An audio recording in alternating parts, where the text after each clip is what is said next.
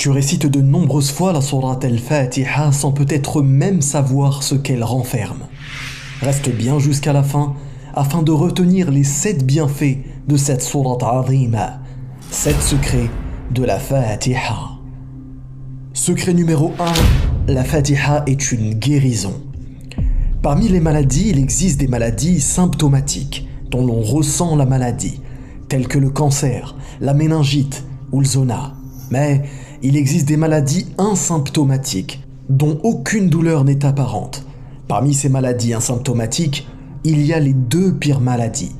Ces maladies, présentes dans le cœur du malade, sont l'orgueil et l'ostentation. Pourquoi sont-elles les pires maladies? Car elles ont pour particularité de courir à la perte du malade dans ce bas monde et dans l'au-delà. Eh bien, la Fatiha est aussi appelée la guérisseuse, car elle est le remède le plus efficace contre les maux du cœur, mais aussi contre les maux du corps. Ibn Taymiyyah disait c'est toi seul que nous adorons, est un remède contre l'ostentation, car cette parole rappelle aux serviteurs la haute importance d'œuvrer dans l'unique but de satisfaire son Créateur seul.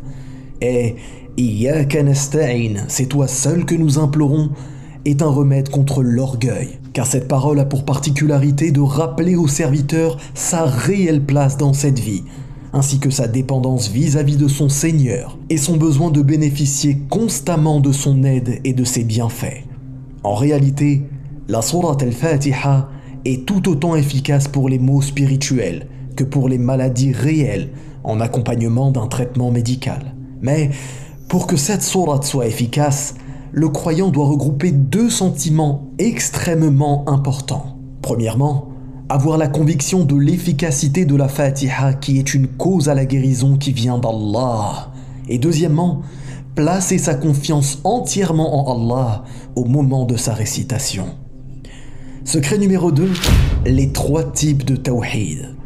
Vous êtes-vous déjà posé la question de savoir pour quelle raison Allah subhanahu wa ta'ala a-t-il agencé la Fatiha telle qu'elle est constituée?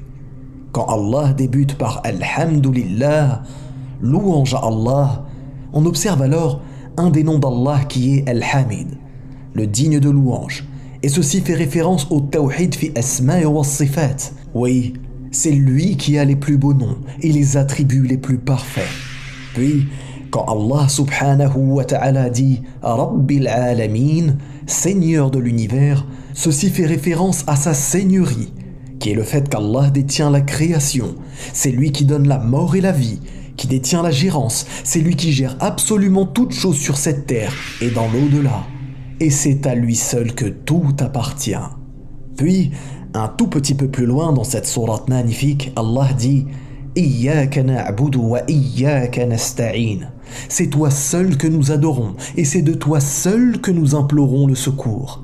Eh bien, de façon très limpide, ceci fait référence au Tawhid al-Uluhiyya, le Tawhid dans l'adoration, car Allah nous rappelle que tout acte ou parole, apparent ou caché, qu'Allah aime et agrée, est une adoration, et qu'en conséquence, ces adorations doivent être vouées à Allah seul, Subhanallah. Observez en à peine deux versets de cette sourate, les trois catégories de tawhid apparaissent de façon claire. Alors, ne négligez plus cette science magnifique qu'est l'unicité. Secret numéro 3, la sincérité et la conformité. La sincérité, c'est le fait de vouer ses actes d'adoration pour Allah seul, el-ikhlas, et la conformité, c'est le fait de faire ses actes d'adoration de la même manière que le prophète Mohammed sallallahu. Ainsi, la parole C'est toi seul que nous adorons renferme, comme nous l'avons vu précédemment, le fait d'unifier Allah dans son adoration et en conséquence de ne jamais lui associer qui que ce soit ou quoi que ce soit. La conformité, elle, est renfermée dans la parole Guide-nous dans le droit chemin, le chemin de ceux qui tu as comblé de faveur, non pas de ceux qui ont encouru ta colère ni des égarés. Ces paroles prouvent en effet qu'Allah n'accepte une œuvre que si son auteur suit le droit chemin, celui que le prophète Mohammed sallallahu alayhi wa sallam, a indiqué aux gens de sa communauté. Secret numéro 4, le droit chemin. Tout d'abord, qu'est-ce que le droit chemin? Eh bien, pour faire simple, et conformément au hadith du prophète sallallahu alayhi wa sallam rapporté par Ahmed, authentifié par Shir al-Albani rahimahullah, le droit chemin est une ligne droite. Des deux côtés de cette ligne se trouvent deux murs qui détiennent une multitude de portes tout au long de son évolution.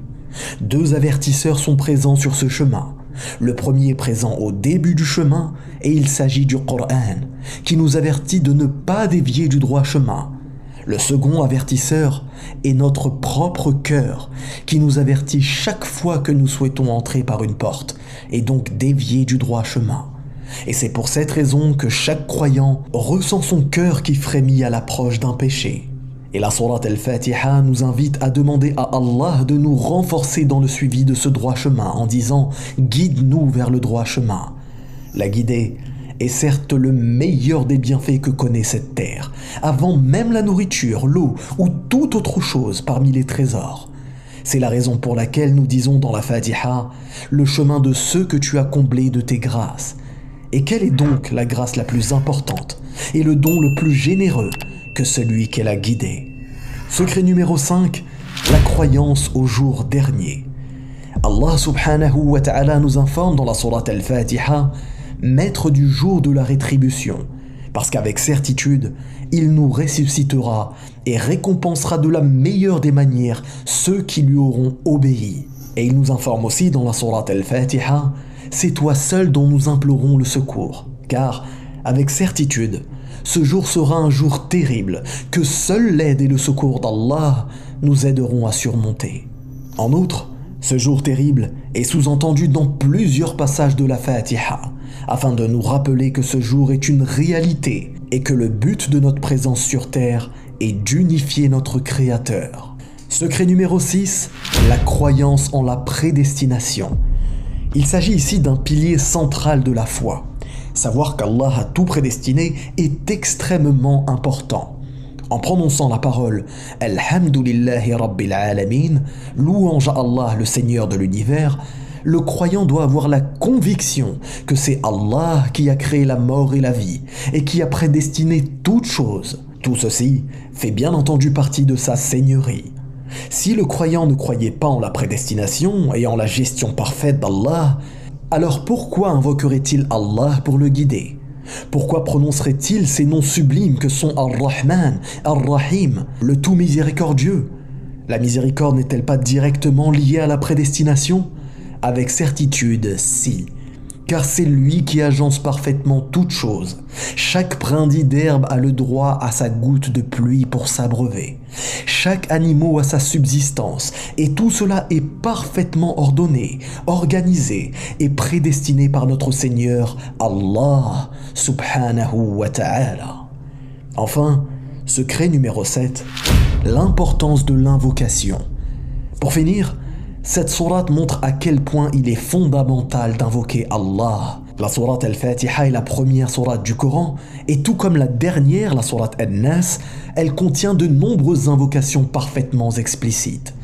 Invoquer Allah, c'est être humble, c'est reconnaître que nous ne sommes que peu de choses face au décret d'Allah. Celui qui n'invoque pas Allah se rend coupable de négligence vis-à-vis de sa religion et ne récoltera pas les fruits nombreux que renferme l'invocation.